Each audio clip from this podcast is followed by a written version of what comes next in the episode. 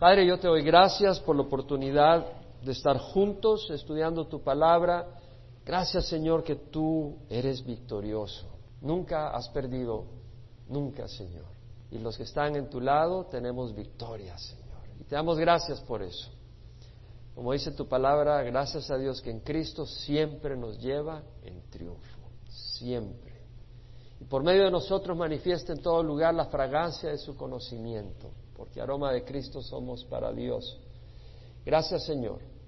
Gracias por manifestar tu aroma esta mañana en medio de nosotros. Te rogamos que manifestes a Cristo Jesús. Que en tu palabra, Señor, que fluya, que tu espíritu se mueva en nuestros corazones y recibamos tu palabra tal como es, palabra de Dios. Y que haga la obra que tú quieres hacer, obra de ánimo, obra de fortaleza, de aumentar nuestra fe, de glorificar el nombre de Jesús en nuestras vidas, de corrección o de arrepentimiento, Señor, de sanidad. Haz tu obra. Te lo pedimos en nombre de Cristo Jesús. Amén. Estamos estudiando el libro de Romanos. Vamos a continuar hoy con el capítulo 2. Si me acompañan a la carta de Pablo a los Romanos, capítulo 2. Siempre un pequeño resumen que es muy apropiado. Pablo cuando escribe esta carta se identifica como siervo de Cristo Jesús llamado a ser apóstol apartado para el Evangelio de Dios. Siervo, una vez más repito esta frase que es tan importante para los cristianos. Pablo era un siervo, un esclavo eh, de Cristo Jesús, porque antes era esclavo del mundo, era esclavo del pecado, pero Cristo nos ha comprado con su sangre. Y Pablo lo dice con el gran gusto, soy un dulos, un esclavo de Cristo Jesús, vivo para hacer la voluntad de mi amo. ¿Qué mejor amo que el Señor Jesús? Y apartado para el Evangelio de Dios. Ese era el propósito. Ha sido llamado para ser apóstol, ese era su llamado, ser un embajador, ser un representante del Rey, de Jesucristo, con un mensaje.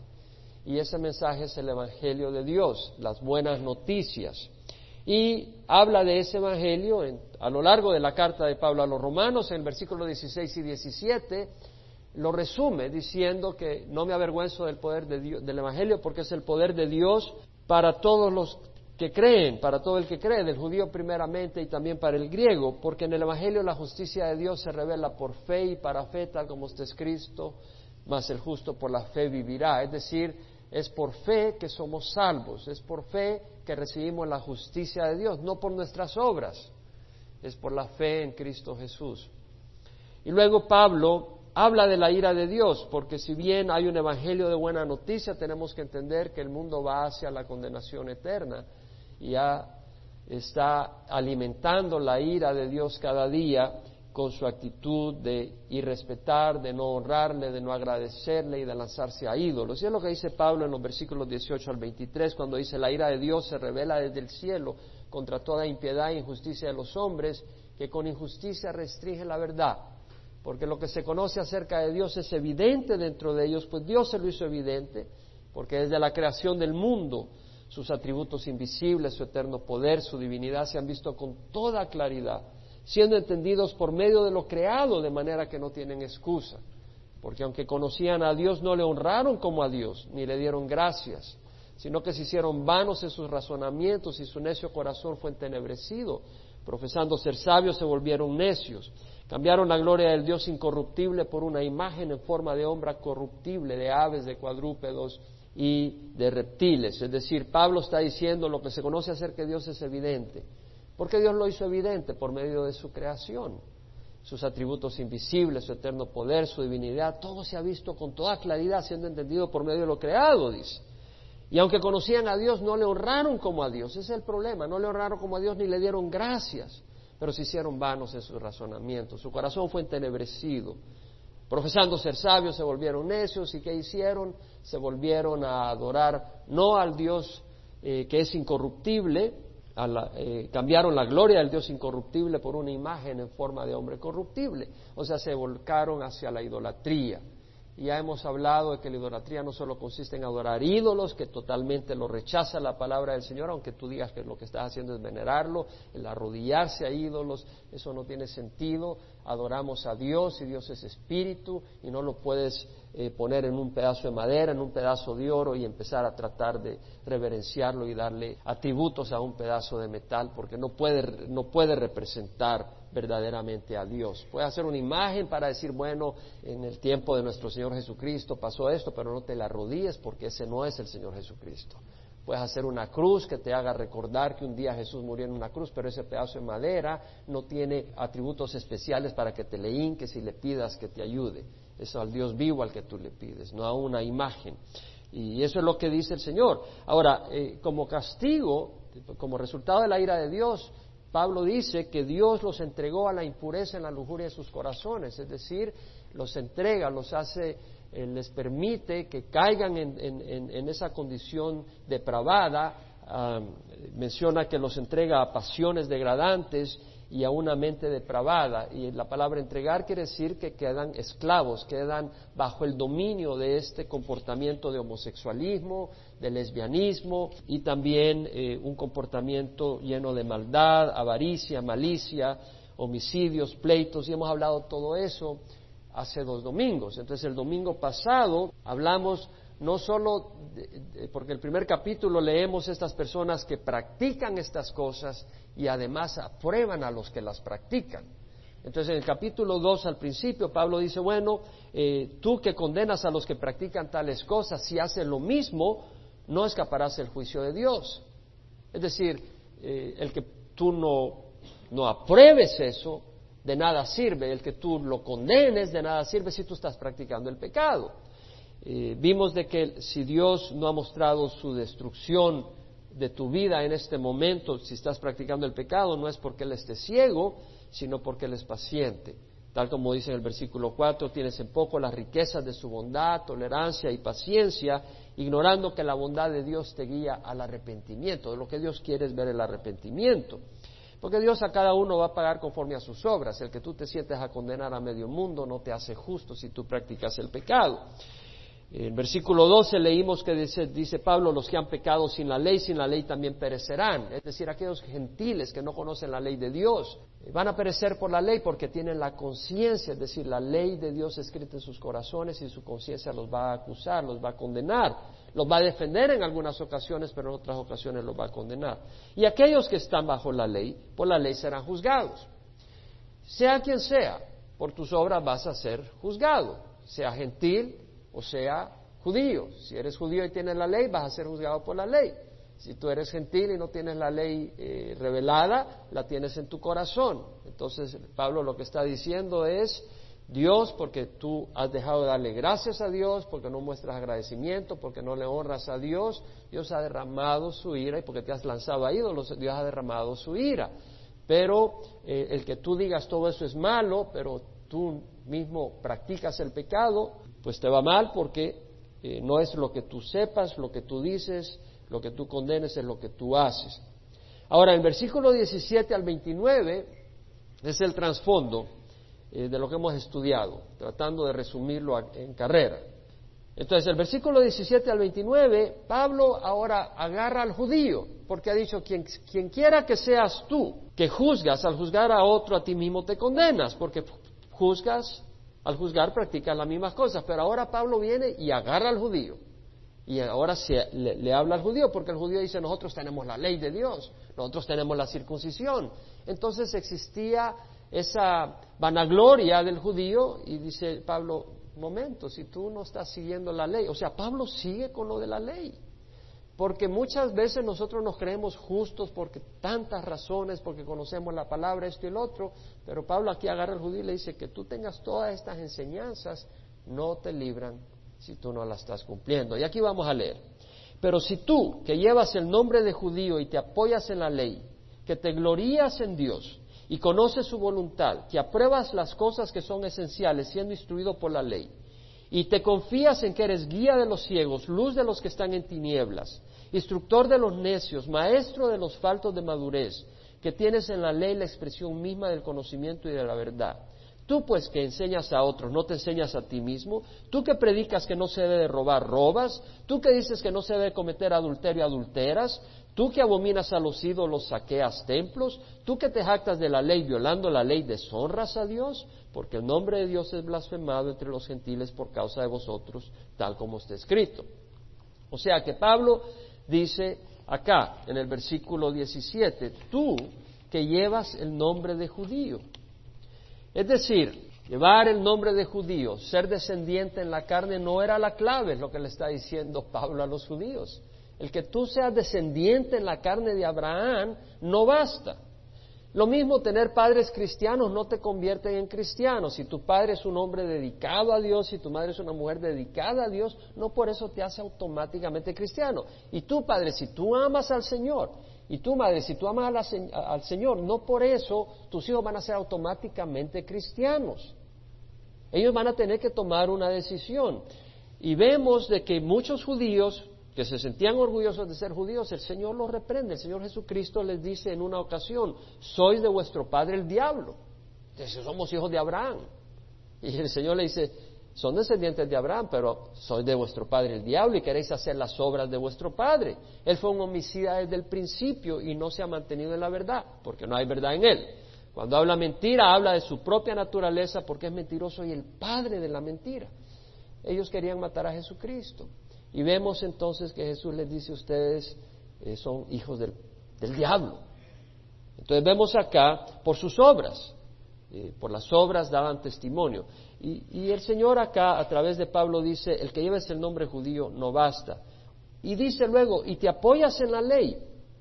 La palabra apoyar, acá en el griego, quiere decir reposar sobre algo. Cuando tú pones, colocas algo sobre una mesa, cuando tú descansas algo sobre este púlpito o lo que sea, o tal vez apoyarte sobre una pared.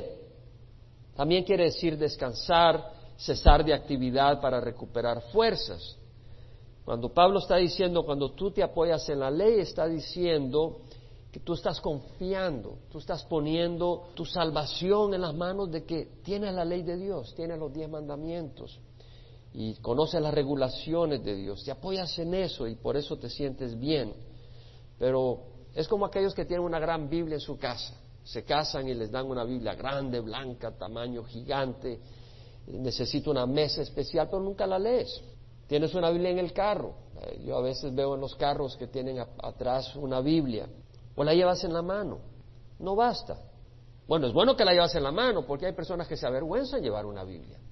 Nosotros no nos avergonzamos de llevar una Biblia. Venimos a la iglesia y traemos nuestra Biblia. No nos avergonzamos salir de la casa con una Biblia. No nos avergonzamos andar en la calle con una Biblia. No lo usamos para vanagloriarnos y que la gente nos diga, oye, él es un hombre santo pero no nos avergonzamos. Y cuando es necesario la abrimos, ya sea para leerla o para compartir con otros la verdad de salvación. No nos vamos a avergonzar de la palabra del Señor. Ahora, Pablo dice, tú que llevas el nombre judío y te apoyas en la ley, versículo 23 dice, violando la ley, deshonras a tu Dios. O sea, todas estas cosas no bastan. Tú que te glorías en Dios. El judío se gloriaba en Dios. Es decir, oh, nuestro Dios nos sacó de la esclavitud de Egipto. Él abrió el mar rojo, nos alimentó con maná en el desierto, se gloriaban en Dios. Y tú tal vez te puedes gloriar en Dios, mi Dios es maravilloso. Nuestro Dios no es como el Dios de los hindús o tal vez como el de los musulmanes que, demanda violencia. Eh, es un Dios maravilloso, es un Dios que eh, mandó a su Hijo a morir en la cruz porque me ama y, y te glorías de ese Dios y te jactas de ese Dios, pero ¿qué sirve si no lo estás siguiendo? Si no estás obedeciendo. Y conoce su voluntad. Muy importante conocer la voluntad, pero Jesús dijo, no todo el que dice Señor, Señor entrará en el reino de los cielos, sino el que hace la voluntad de mi Padre que está en los cielos. Aprueba las cosas que son esenciales. Es importante entender lo que es esencial, lo que es importante. Y esa es la palabra. La palabra acá que dice las cosas esenciales, algunas traducciones en inglés la traducen excelente, la nueva versión internacional la traduce superior en inglés. Y, lo que quiere decir es algo de importancia, algo que, se distingue del resto. Y es importante conocer qué es lo que es importante para Dios, no lo que es importante para medio mundo. ¿Qué es lo que es importante para Dios? aquello que es esencial. Y dice, bueno, aprueba las cosas que son esenciales y eres instruido por la ley, y eres instruido en el sentido de que la ley se te ha declarado, se te ha proclamado y la conoces, pero no basta, porque cuando violas la ley deshonras a Dios. Y confías que eres guía de los ciegos, luz de los que están en tinieblas, dice, instructor de los necios, maestro de los faltos de madurez, que tienes en la ley la expresión misma del conocimiento y de la verdad. La palabra confiar acá quiere decir, en inglés dice, dicen to be confident, es como lo traduce la King James, la New King James, la New American Standard. Otras traducciones, New International Version, dicen convinced, to be convinced o la English Standard Version, to be sure. El griego es estar persuadido. En otras palabras, tú estás persuadido, estás convencido en tu corazón de que eres guía de los ciegos, luz de los que están en tinieblas. ¿Por qué? Porque tienes la palabra de Dios. Y la estás compartiendo con otros. Y le estás diciendo, mira, así dice Dios. Eres instructor de los necios, eres maestro de los faltos de madurez. La palabra acá es infante, aquellos no han sido expuestos, que necesitan crecer espiritualmente. Dice, eres maestro, tienes en la ley la expresión misma del conocimiento y la verdad, pero violando la ley deshonras a Dios. En una ocasión Jesús le tiró duro a los escribas y a los fariseos, en más de alguna ocasión, pero en una ocasión le habló a la muchedumbre y a sus discípulos y les dijo, los escribas y los fariseos se han sentado en la cátedra de Moisés. De modo que haced y observad todo lo que os digan, pero no hagáis conforme a sus obras, porque ellos dicen y no hacen. Una vez más, ellos son maestros de la palabra del Señor, pero no están obedeciendo la palabra del Señor. En Santiago 3.1, el siervo de Dios dice, hermanos, no os hagáis maestros mucho de vosotros, sabiendo que recibiremos un juicio más severo. Es decir, si nosotros conocemos la palabra de Dios y andamos diciendo lo que dice Dios, mayor es la responsabilidad nuestra porque la conocemos. Eso es importante y Pablo está hablando, es tan importante.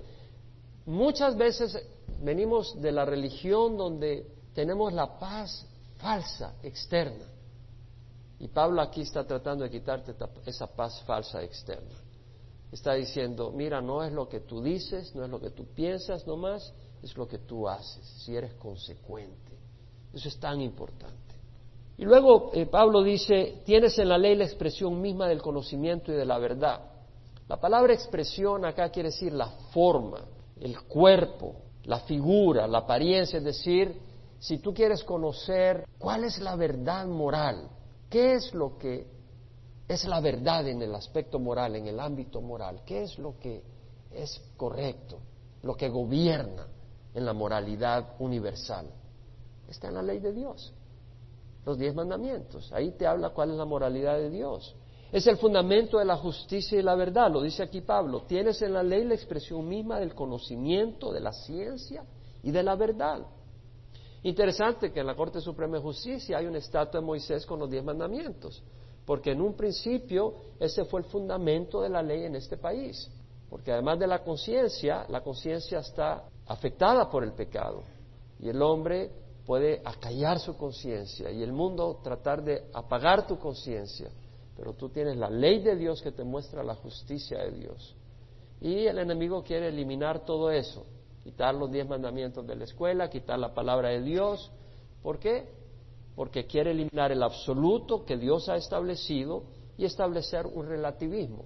Lo que a ti te parece está bien, lo que a mí me parece está bien, cada quien vive su propia realidad.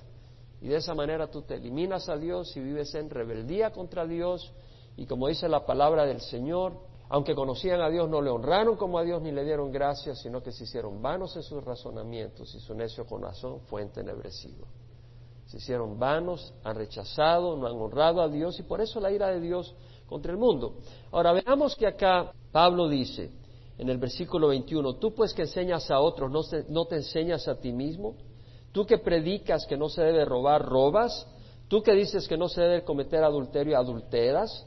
Tú que abominas a los ídolos, saqueas templos. Aquí está Pablo usando una figura extrema del lenguaje.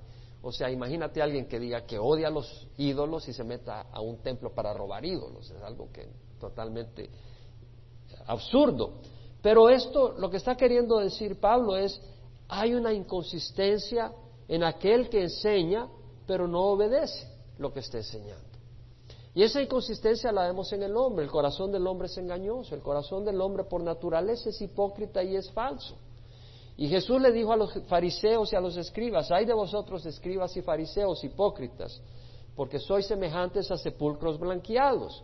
Por fuera lucen hermosos, pero por dentro están llenos de huesos de muertos y de toda inmundicia. Así también vosotros por fuera parecéis justos a los hombres, parecéis justos a los hombres, pero por dentro está llenos de hipocresía y de iniquidad. Qué importante es que nuestra vida realmente sea el Espíritu Santo el que se mueva en nuestros corazones. De, manera que no sea que nosotros estamos tratando de dar una apariencia de, lo que, de que somos algo, sino que el Espíritu Santo está fluyendo y exista ese aroma de Dios, ese aroma de Cristo. Como decimos, gracias a Dios que en Cristo siempre nos lleva en triunfo y que por medio de nosotros manifieste en todo lugar la fragancia de su conocimiento, ser la fragancia de Cristo en donde caminamos, un corazón convertido. Esta inconsistencia la vemos constantemente. El papá que corrige a su hijo por robar en la tienda, que se metió una cosa en el bolsillo que no corresponde, es inconsistente si él cuando va a cobrar cobra más horas de las que trabajó. Está robando. Y está, diciendo a su hijo, no puede robar, pero él mismo está robando. La persona, el negociante que se queja de los ladrones, qué barbaridad, que los metan presos, etcétera. Pero cuando él vende la mercadería, la vende al doble del precio justo, es un ladrón o el que está vendiendo leche adulterada o una loción, ¿verdad? O eh, con una marca famosa, pero lo que le puso ahí es otra cosa. Eh, son marcas fantasmas. Entonces hay una inconsistencia, o, o, en la cultura latina, ¿verdad? Que el esposo demanda que la mujer sea fiel, pero el hombre tiene sus dos, tres sucursales. Eso no, eso no es, no es de Dios. Esa es una hipocresía. Tú que te jactas de la ley violando la ley, deshonras a Dios. ¿Por qué deshonras a Dios al violar la ley? Bueno, porque la ley se resume en amar a Dios sobre todas las cosas y al prójimo como a ti mismo. Y cuando tú no estás amando a tu prójimo que ha sido creado a la imagen de Dios, estás deshonrando la imagen de Dios. Estás deshonrando a Dios. Ahora, Pablo habla, el hombre de Dios es blasfemado entre los gentiles por causa de vosotros. Pablo le está hablando a los judíos. Y ahora Pablo le está diciendo, ustedes que debían haber sido luz para el pueblo gentil, lo que están causando es que el, mundo gentil se burle de Dios. Y, eso lo leemos en Isaías 52, versículo 5, porque eso está escrito, dice. El nombre de Dios es blasfemado entre los gentiles por causa de vosotros, tal como está escrito. Entonces, en, en Isaías 52, 5, leemos que dice, y ahora, ¿qué hago yo aquí? declara Jehová, viendo que se iban a mi pueblo sin causa. Es decir, el Señor eh, expresa su dolor porque él está teniendo que traer juicio contra el pueblo de Israel que se ha vuelto idólatra, se ha vuelto asesino, se ha vuelto injusto, las leyes están corruptas y, ha tenido que traer juicio, traer los asirios y los asirios se han estado llevando a, la gente de Israel del norte y dice el Señor, sus dominadores dan gritos y sin cesar mi nombre es blasfemado todo el día. ¿Por qué? Porque venía los enemigos de Israel, y el Señor los estaba trayendo para que se llevaran a este pueblo cautivo, esclavo, como castigo, como una disciplina. Pero estos que venían decían, tu Dios no es poderoso, tu Dios no puede defender a su pueblo. En otras palabras, estaban blasfemando contra Dios. Y en Ezequiel vemos lo mismo, varios años después. En Ezequiel capítulo 36, versículo 16. Dice, vino a mí la palabra de Jehová diciendo, Hijo de hombre, cuando la casa de Israel habitaba en su propia tierra, ellos mismos la contaminaron con su conducta y con sus obras. Tenían la ley, pero contaminaron el templo de Dios por su comportamiento. Como la impureza de una mujer en su menstruación fue su conducta delante de mí. el Señor está diciendo, esto es algo repulsivo. Por tanto, derramé mi furor sobre ellos por la sangre que habían derramado sobre la tierra y por haberla contaminado con sus ídolos. Los esparcí entre las naciones y fueron dispersados por las tierras. Conforme a sus caminos y a sus obras los juzgué. Leímos en Romanos que dice que Dios pagará a cada uno conforme a sus obras. Eso lo leemos en el Antiguo Testamento. Conforme a sus caminos y a sus obras los juzgué. Cuando llegaron a las naciones a donde fueron, profanaron mi santo nombre, porque de ellos se decía, estos son el pueblo del Señor y han salido de su tierra. Es decir, una vez más, a través de Ezequiel, el Señor está diciendo, la gente ve al pueblo judío en ese tiempo que ha salido al exilio y la gente de los alrededores dicen, el Dios de los judíos, ¿qué es? Por un tiempo mostró su poder, pero ahora a estar muerto. O no es un Dios que es fiel con su pueblo. Es prácticamente lo que están diciendo. Ahora, queremos nosotros no solo tener un conocimiento intelectual, sino aplicarlo a nuestras vidas. Y cuando dice acá, el nombre de Dios es blasfemado entre los gentiles por causa de vosotros, yo pienso cuánta gente se burla y rechaza la fe cristiana por el testimonio de los que dicen ser cristianos. En 1 Corintios 10:32 Pablo dice, no seáis motivo de tropiezo ni a judíos, ni a griegos, ni a la iglesia de Dios.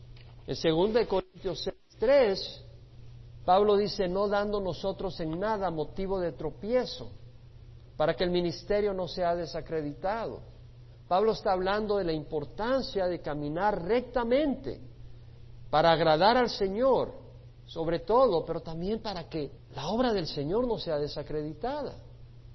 Hemos visto de situaciones de pastores o de cristianos en, los medios de comunicación y en los vecindarios o en los lugares de negocio donde personas que se llaman cristianas actúan de tal manera que lo que trae es un desprecio de la gente al Dios que profesamos y la fe que profesamos creer. Jesús dijo, ay del mundo por sus piedras de tropiezo, porque es inevitable que vengan piedras de tropiezo, pero hay de aquel hombre por quien viene el tropiezo. Yo pienso que muchos se burlan y rechazan nuestra fe por el testimonio aún de muchos cristianos. ¿Qué quiero decir? Muchas veces no vivimos en victoria, muchas veces no hay poder, no tenemos la vida abundante. Y la vida abundante no es la vida de tener millones, ese es un concepto equivocado ni es una vida sin problemas, pero es una vida abundante en experiencia con Dios, en el propósito de Dios.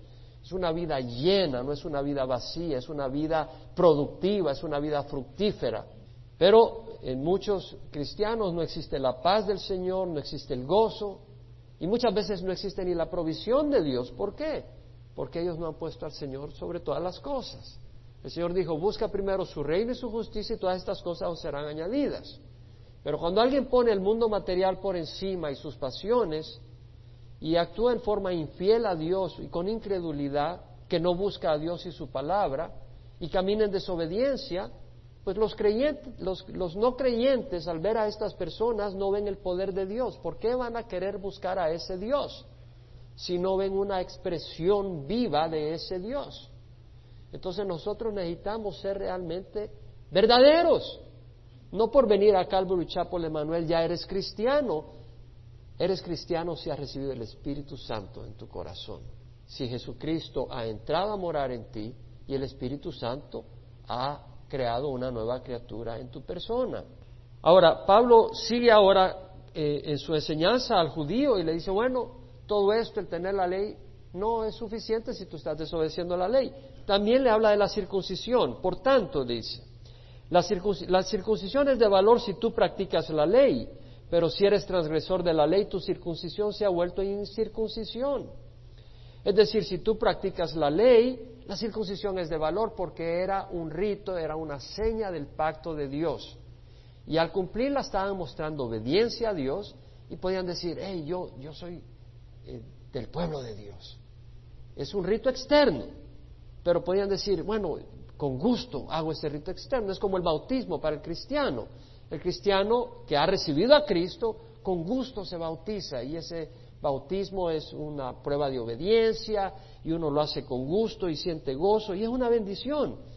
Pero si tú vas y te bautizas y dices, eres, eres cristiano, pero vives como una persona en adulterio, pasas eh, haciendo cosas que no convienen, es una vergüenza que te llames cristiano, es un reproche, es un reproche que te bautices porque lo que estás haciendo es hacer una cosa que es totalmente inconsecuente con tu vida. Y Pablo está hablando acá de la circuncisión. Eh, está bien, la circuncisión es de valor si tú practicas la ley, pero si eres transgresor de la ley, tu circuncisión se ha vuelto en incircuncisión, en motivo de vergüenza y de reproche. Porque teniendo la palabra de Dios, tú te circuncidas, pero rechazas la palabra de Dios, es, una, es algo absurdo. Por tanto, si el incircunciso cumple los requisitos de la ley, ¿no se considerará su incircuncisión como circuncisión? Es decir, ahora está hablando del que no es creyente, del, gentil. Dice, si el gentil que no tiene la ley y no sabe de la circuncisión, si él no se circuncida, pero que él cumple los requisitos de la ley, es como que si fuera circuncidado en su corazón. Y si el que es físicamente incircunciso guarda la ley, no te juzgará a ti, que aunque tienes la letra de la ley eres circuncidado, eres transgresor de la ley. Porque no es judío el que lo es exteriormente, ni la circuncisión es la externa en la carne. O sea, eh, el judío no es simplemente alguien que es descendiente de Abraham, hay que entender quién era Abraham, cuáles fueron sus pasos espirituales, qué caracterizaron a Abraham. Entonces, si hay una promesa para la descendencia de Abraham en la carne, pero sobre todo para la descendencia de Abraham, que no solo es descendiente en la carne, sino en el espíritu. Si tú no eres descendiente de Abraham, si solo eres descendiente de Abraham en la carne y no en el espíritu, no vas a recibir las bendiciones de Abraham. Ahora, eh, Pablo dice, eh, no es judío el que es exteriormente, ni la circuncisión el externo en la carne, sino que es judío el que lo es interiormente, y la circuncisión es la del corazón por el espíritu. Aquí Pablo nos está dando a entender que se necesita una obra del espíritu en el corazón del hombre para agradar a Dios. Está hablando de la circuncisión, que es cortar pellejo.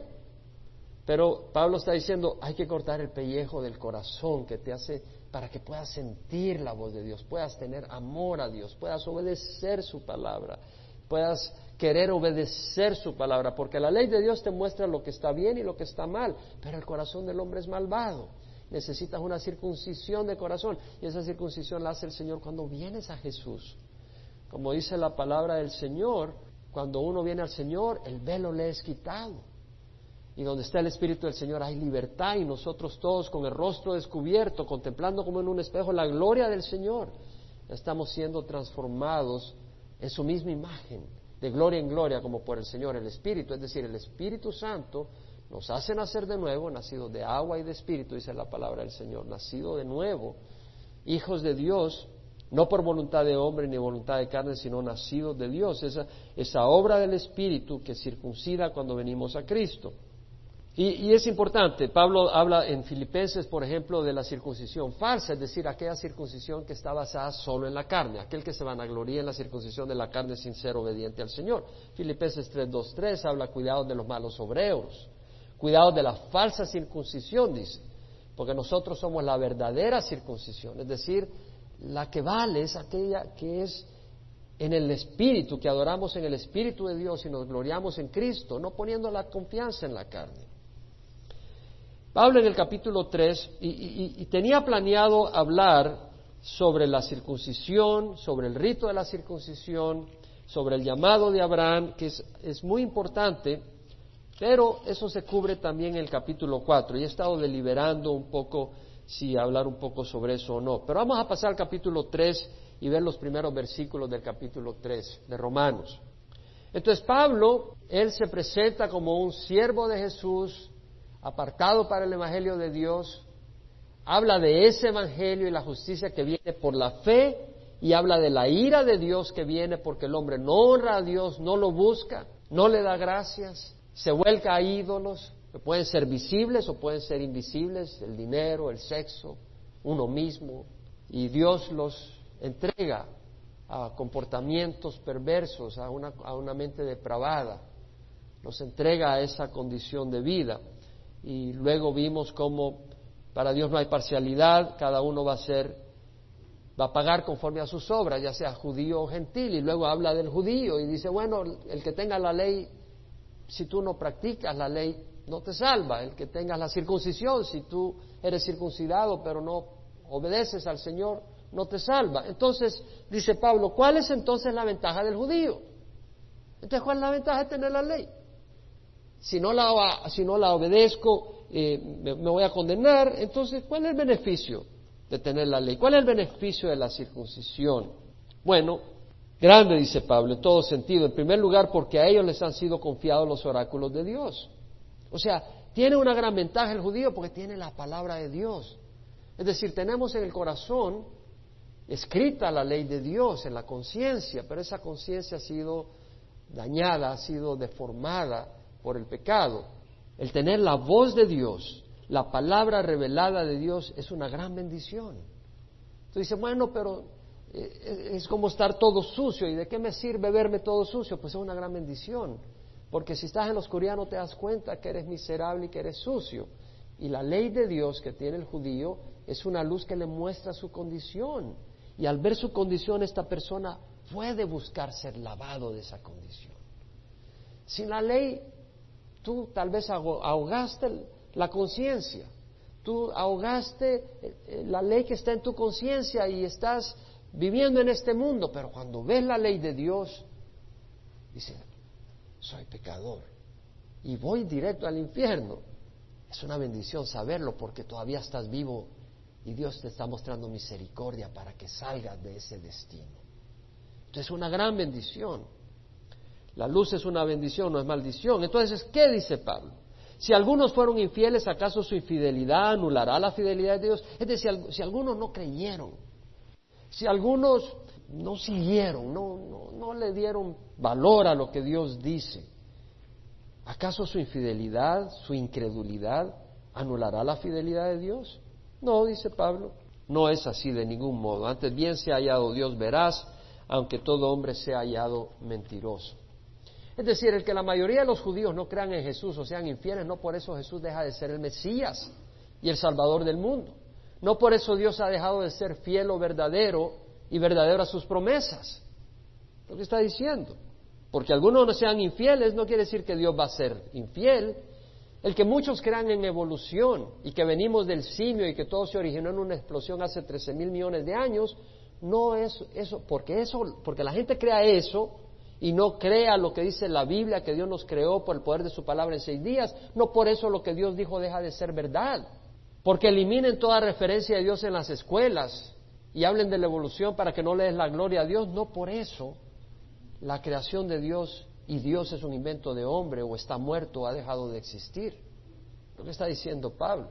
El que quite la palabra de Dios y la justicia de Dios revelada en los diez mandamientos de las escuelas y las cortes del país, no por eso Dios va a dejar de juzgar al hombre por la ley. Va a juzgar al hombre por los diez mandamientos, aquel que los ha conocido, y por su conciencia, aquel que no los ha conocido. Dios va a juzgar. El que alguien no crea que hay cielo ni infierno, no por eso el cielo y el infierno va a dejar de existir. Si algunos fueron no creyentes, su incredulidad anulará la fidelidad de Dios de ningún modo. Si tú has sido fiel, Dios te va a premiar.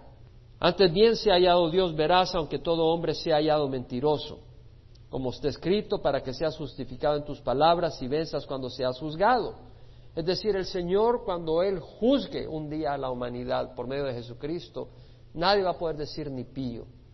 La gente que va a ser juzgada va a decir, tienes razón. Y van a recibir la condenación de Dios, excepto los que hemos recibido a Cristo. Ahora Pablo dice, y si nuestra injusticia hace resaltar la justicia de Dios, ¿qué diremos? Es decir, el hecho de que uno es malo hace resaltar la luz de Dios, la rectitud de Dios. Entonces, ¿es acaso injusto el Dios que expresa su ira? En otras palabras, si yo al ser malo hago brillar la luz de Dios, entonces mi maldad está trayendo algo bueno, está haciendo brillar la luz de Dios. Entonces Dios es injusto al vertir su ira sobre mí, dice o sea, está usando un pensamiento torcido. ¿Sí me explico?